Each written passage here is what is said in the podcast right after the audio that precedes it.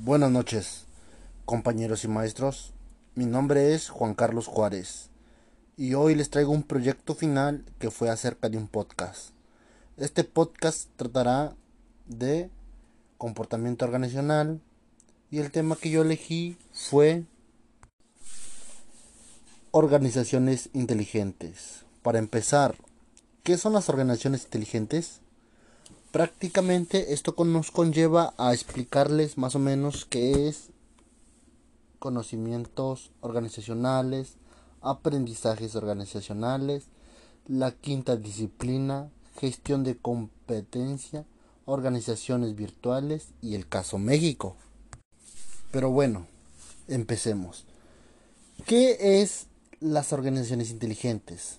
Pues se define las organizaciones inteligentes como el conjunto de personas, empleados o sistemas, funciones, oficinas, instalaciones, dependencias que constituyen un cuerpo o, o institución social que se rige por usos, normas políticas y costumbres propias. Y claro, tiene un objetivo específico.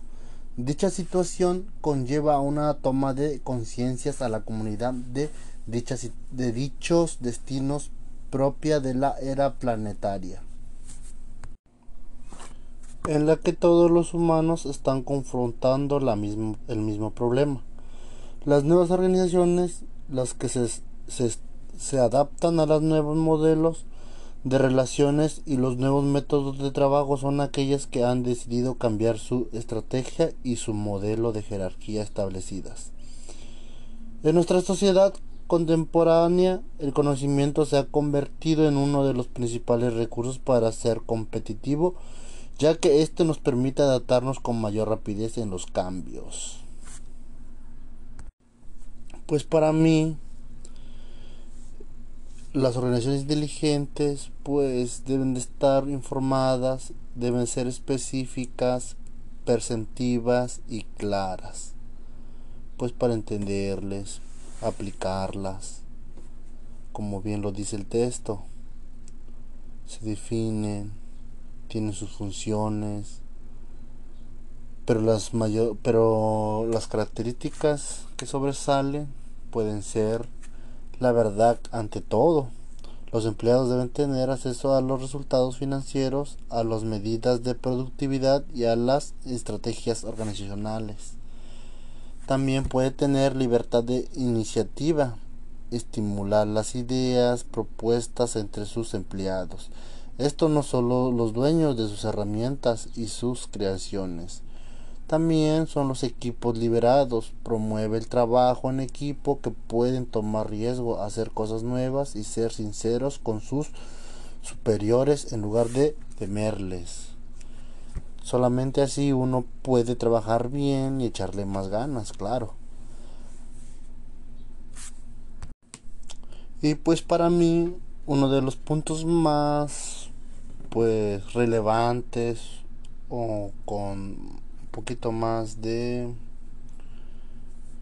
de fuerza puede ser la igualdad y la diversidad pues una fuerza laboral diversa con igualdad de derechos es para todos también podemos tener redes voluntarias de aprendizaje. Esto nos puede ayudar a estimular el aprendizaje continuo entre sus empleados y no quedarse estancados en qué, puedo hacer o qué, qué, hay que hacer.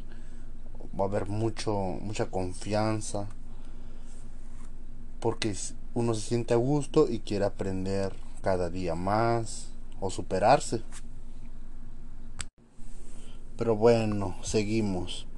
Ahora vamos a tocar uno de los puntos que es el conocimiento organizacional.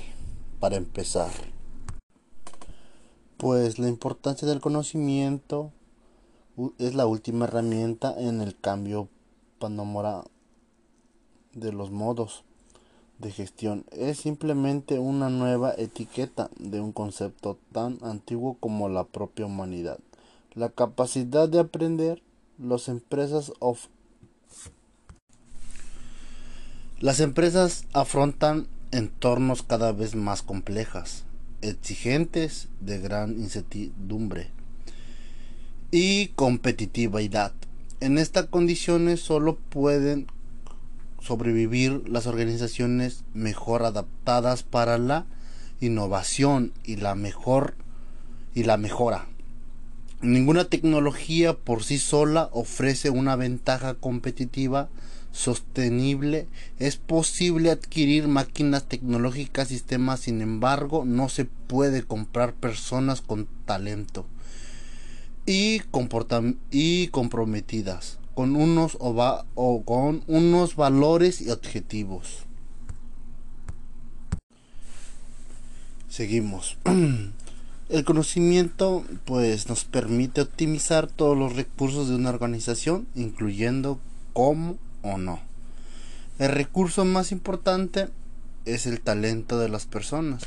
En la actualidad, una empresa solo puede tener éxito movilizando el talento y las energías de todo su personal. Esto es gestionado. El conocimiento nadie cuestiona en la actualidad que las personas son el principio activo de cualquier organización. Conocimiento, información y datos. Algunos autores distinguen los siguientes tipos de conocimientos, como son conocimientos estructural, es sinónimo de información. Conocimiento explícito es información que está en la, en la mente de las personas.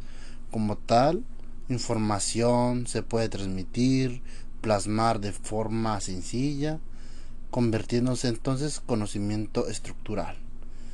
Y otro puede ser conocimiento táctil. ¿Esto qué quiere decir? Es el conocimiento en sentido estricto, es el, es la esencial de la capacidad para resolver los problemas y alcanzar objetivos. El conocimiento táctil está, está presente en la definición, estrategias, la identificación de oportunidades de nuevos negocios, de nuevas tecnologías, de sugerencias, de mejora. Por lo tanto, los sistemas de gestión de información no pueden gestionar por sí solos. Este conocimiento, este conocimiento solo se puede transmitir a los individuos a través del aprendizaje. Y pues así sucesivamente. Y con todos estos puntos que nos llevamos y que estamos aprendiendo, pues nos conlleva saber que es el conocimiento organizacional. Bueno, Aprendizaje y organizacional. ¿Qué es esto? El aprendizaje organizacional es un proceso que permite mejorar las acciones de la organización, pues a través del desarrollo de nuevos conocimientos y capacidad. Así, hay empresas que están en constante crecimiento y ellos deben a que son organizaciones que aprenden permanentemente. En cambio, las empresas que quiebran son aquellas que no han sabido desarrollar una cultura de aprendizaje. ¿Esto qué quiere decir? Pues que si tú no apoyas a tus compañeros o a tus trabajadores, pues la empresa se queda vieja, como quien dice, no se innova y pues se queda en el olvido como todo. Hace algunos años investigué cómo aprendían dos organizaciones, en este caso dos estudios de abogados. Los resultados fueron que el aprendizaje se adquiere y se desarrollaba mediante seis procedimientos.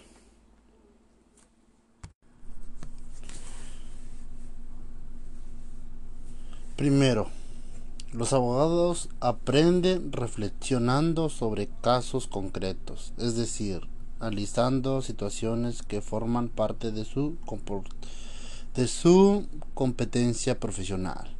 Para ello los abogados, los asistentes y los practicantes dialogan y analizan de manera informal un proceso legal en el que el estudio intenso inmerso En segundo lugar, los abogados aprenden mediante la revisión de la doctrina. Esto es adquirido el conocimiento legal en las bases de datos correspondientes. Por ejemplo, es fácil encontrar un buen abogado consultando todos los días. El y así sucesivamente. Siempre hay que estar aprendiendo para tener las mejores cosas. Y más que nada para que no te... Ahora sí que hablando vulgarmente no te chamaquen. bueno. Vamos con el tercer punto. La, mm, pues esto es la quinta disciplina. Pues la quinta disciplina es un, es un pensamiento sistemático es la disciplina que integra las demás disciplinas funcionando fusionándolas como un todo, pero de manera coherente, tanto en la teoría como en la práctica. El pensamiento sistemático no dice que el todo puede superar la suma de las partes. Prácticamente esta es una obra del autor Peter M. Sange espero que se diga así.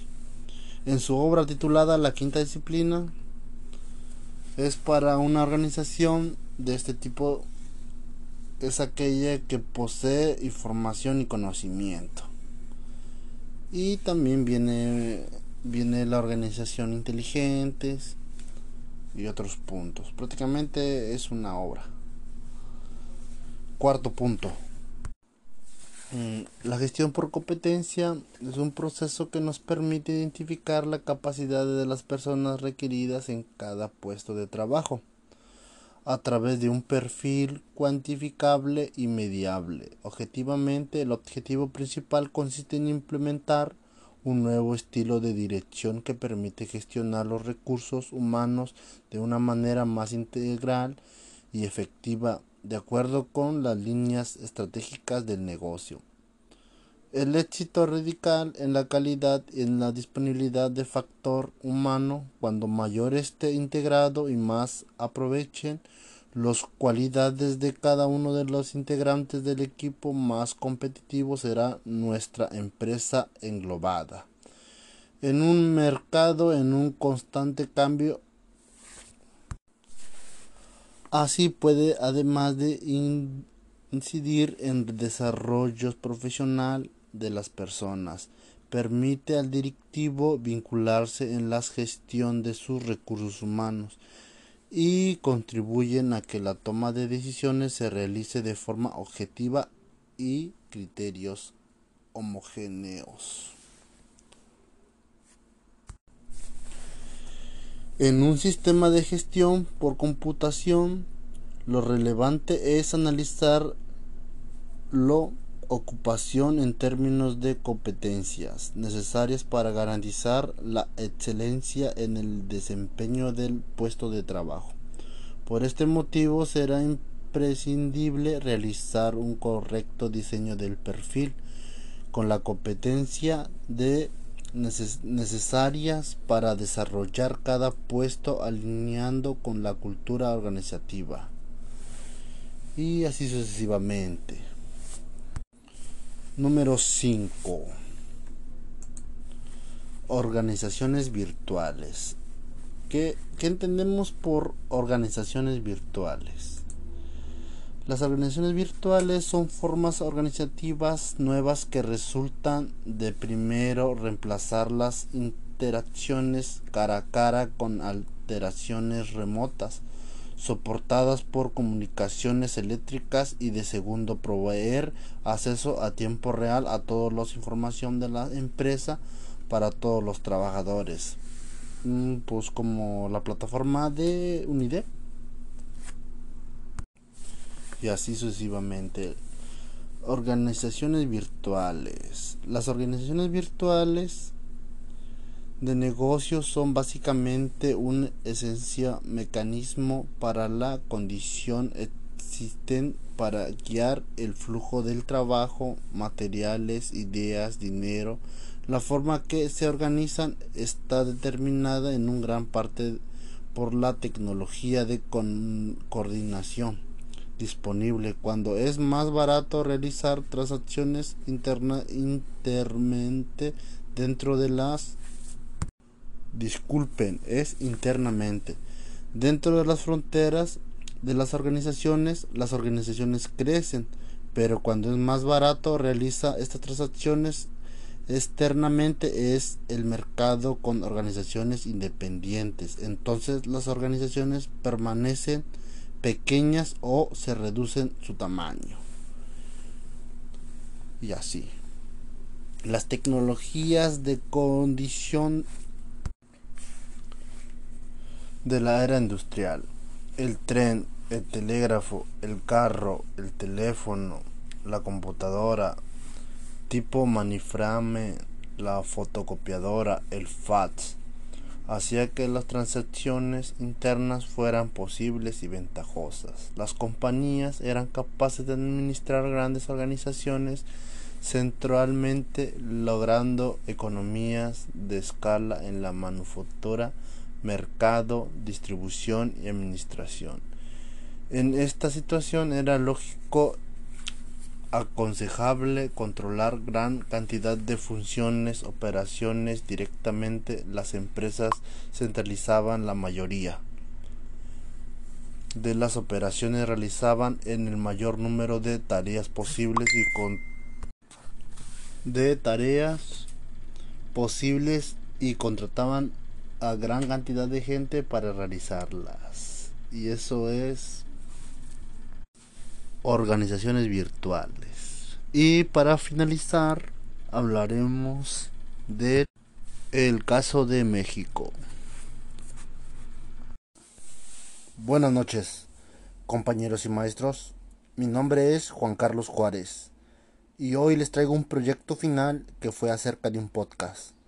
Este podcast tratará de comportamiento organizacional y el tema que yo elegí fue Organizaciones inteligentes. Para empezar, ¿qué son las organizaciones inteligentes? Prácticamente esto nos conlleva a explicarles más o menos qué es conocimientos organizacionales, aprendizajes organizacionales, la quinta disciplina, gestión de competencia, organizaciones virtuales y el caso México. Pero bueno, empecemos.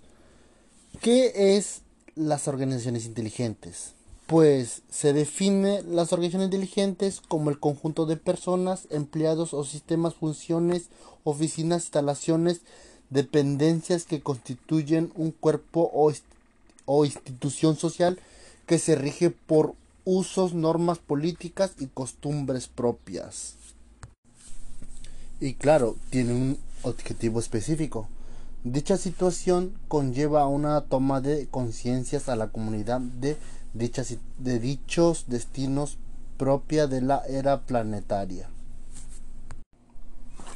en la que todos los humanos están confrontando la mismo, el mismo problema. Las nuevas organizaciones, las que se, se, se adaptan a los nuevos modelos, de relaciones y los nuevos métodos de trabajo son aquellas que han decidido cambiar su estrategia y su modelo de jerarquía establecidas. En nuestra sociedad contemporánea, el conocimiento se ha convertido en uno de los principales recursos para ser competitivo, ya que éste nos permite adaptarnos con mayor rapidez en los cambios. Pues para mí, las organizaciones inteligentes pues deben de estar informadas, deben ser específicas, perceptivas y claras, pues para entenderles, aplicarlas, como bien lo dice el texto, se definen, tienen sus funciones, pero las mayor, pero las características que sobresalen pueden ser la verdad ante todo. Los empleados deben tener acceso a los resultados financieros, a las medidas de productividad y a las estrategias organizacionales.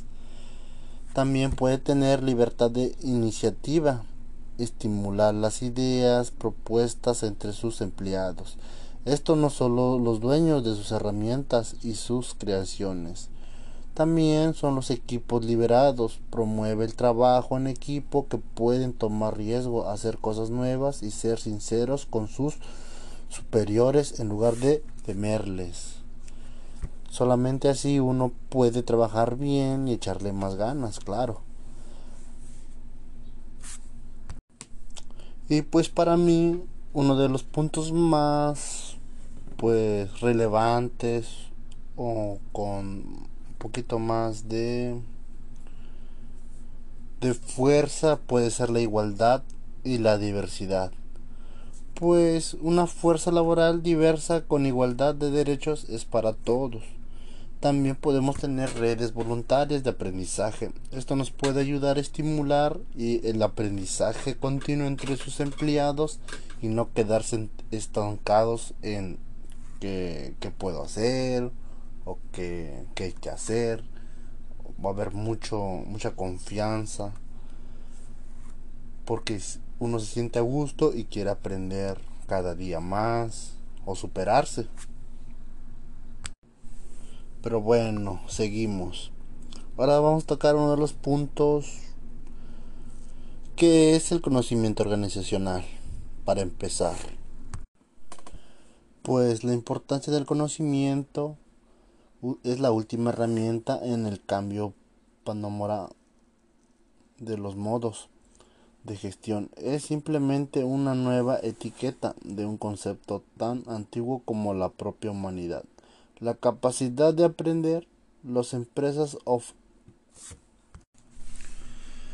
las empresas afrontan entornos cada vez más complejas, exigentes, de gran incertidumbre y competitividad. En estas condiciones solo pueden sobrevivir las organizaciones mejor adaptadas para la innovación y la mejor y la mejora. Ninguna tecnología por sí sola ofrece una ventaja competitiva sostenible. Es posible adquirir máquinas tecnológicas, sistemas, sin embargo, no se puede comprar personas con talento y, y comprometidas con unos, o con unos valores y objetivos. Seguimos.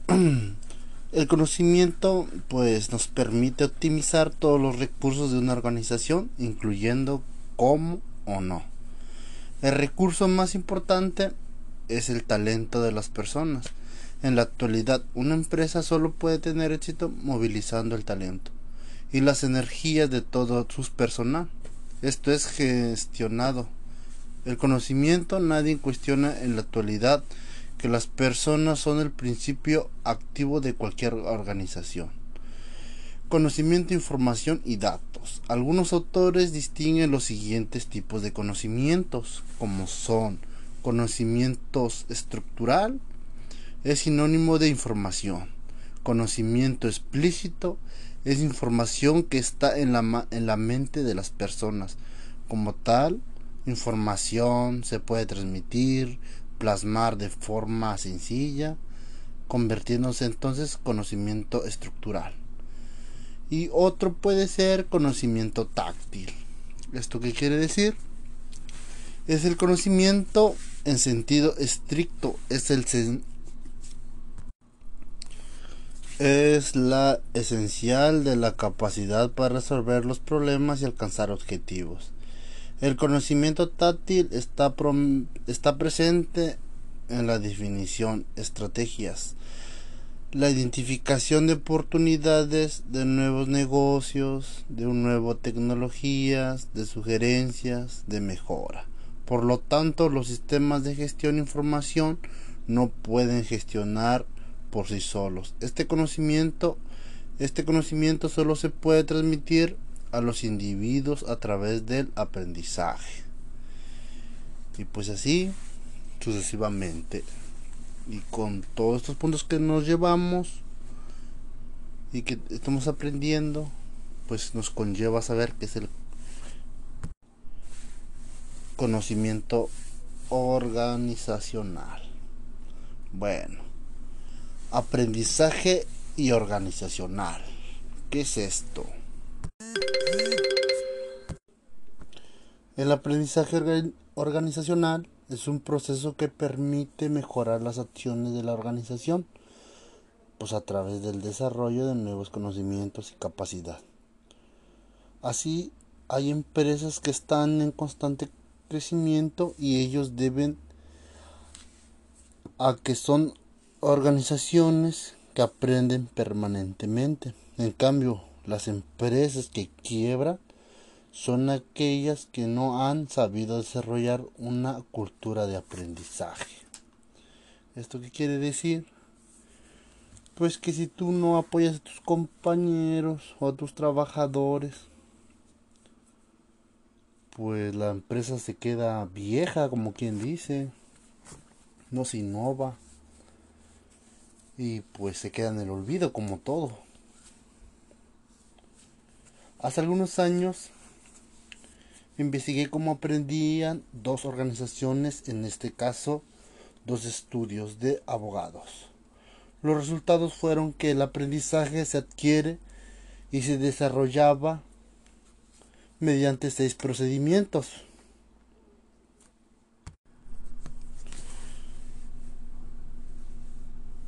Primero, los abogados aprenden reflexionando sobre casos concretos, es decir, analizando situaciones que forman parte de su, competencia profesional. Para ello los abogados, los asistentes y los practicantes dialogan y analizan de manera informal un proceso legal en el que el estudio intenso inmerso. En segundo lugar, los abogados aprenden mediante la revisión de la doctrina esto es adquirido el conocimiento legal en las bases de datos correspondientes. Por ejemplo, es fácil encontrar un buen abogado consultando todos los días. El y así sucesivamente. Siempre hay que estar aprendiendo para tener las mejores cosas. Y más que nada para que no te...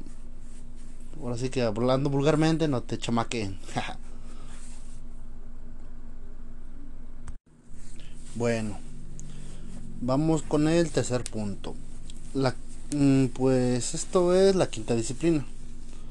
Pues la quinta disciplina es un, es un pensamiento sistemático, es la disciplina que integra las demás disciplinas funcionando, fusionándolas como un todo, pero de manera coherente, tanto en la teoría como en la práctica. El pensamiento sistemático no dice que el todo puede superar la suma de las partes.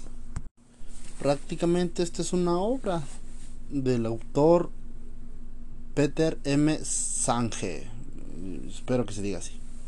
En su obra titulada La quinta disciplina es para una organización de este tipo es aquella que posee información y conocimiento.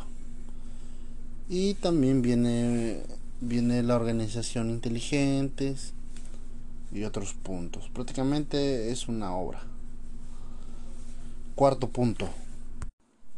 Mm, la gestión por competencia es un proceso que nos permite identificar la capacidad de las personas requeridas en cada puesto de trabajo a través de un perfil cuantificable y mediable. Objetivamente, el objetivo principal consiste en implementar un nuevo estilo de dirección que permite gestionar los recursos humanos de una manera más integral y efectiva de acuerdo con las líneas estratégicas del negocio.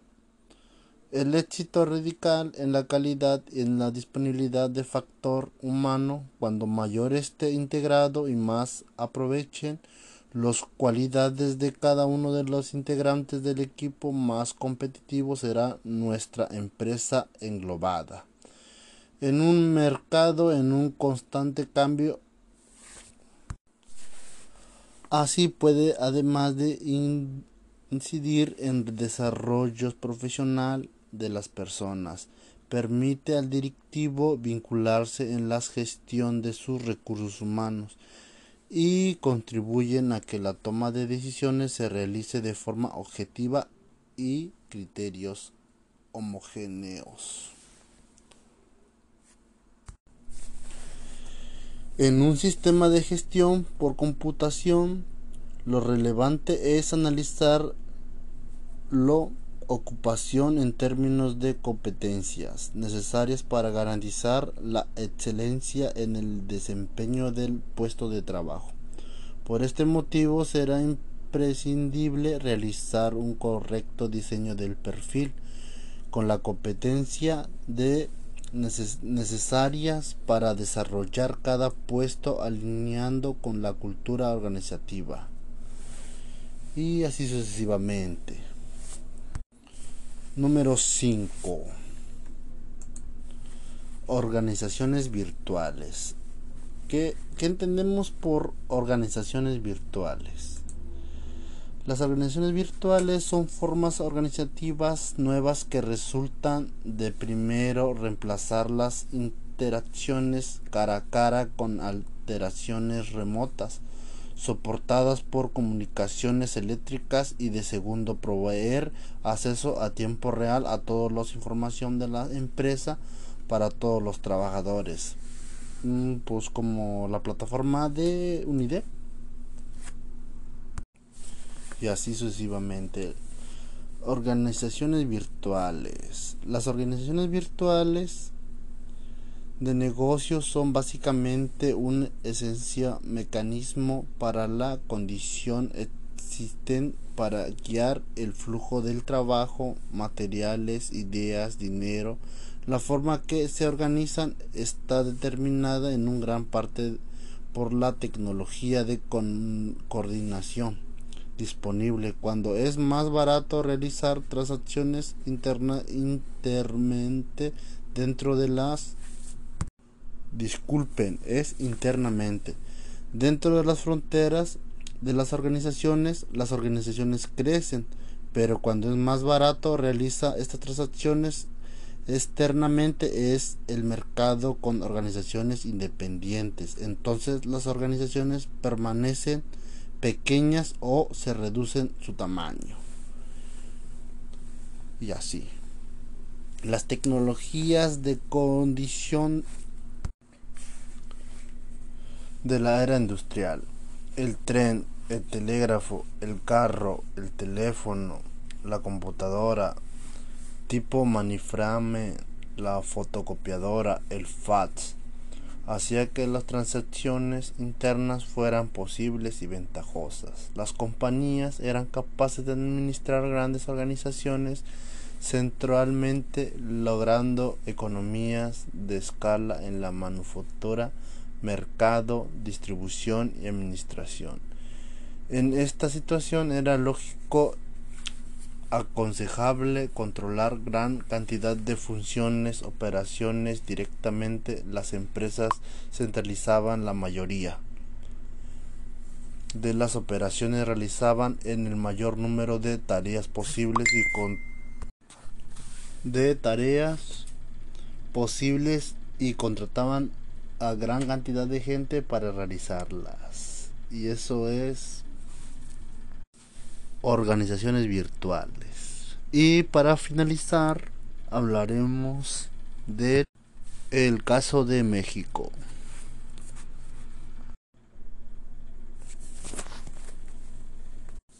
Para finalizar mi podcast, el trabajo, el comportamiento organizacional para mí es la organización que ayuda a las personas, ya sea individual o grupal, o estructuras para comportarse dentro de las organizaciones y tiene el propósito de aplicar dichos conocimientos para mejorar el efectivo de las organizaciones, o sea, de las empresas. Capacitan al personal para que den lo mejor de sí mismo y puedan trabajar bien y salir bien de una empresa. Y más que nada que se crean un, buen currículum a futuro. Por fin de cuentas el comportamiento organizacional casi casi es, es, un maestro que, que, enseña a las empresas, a las estructuras, a las, a las industrias a, seguir creciendo con el tiempo. Para mí eso es el comportamiento organizacional y sería todo por mi parte. La verdad yo sé que no está muy bien este podcast, pero hice lo mejor que pude. Gracias.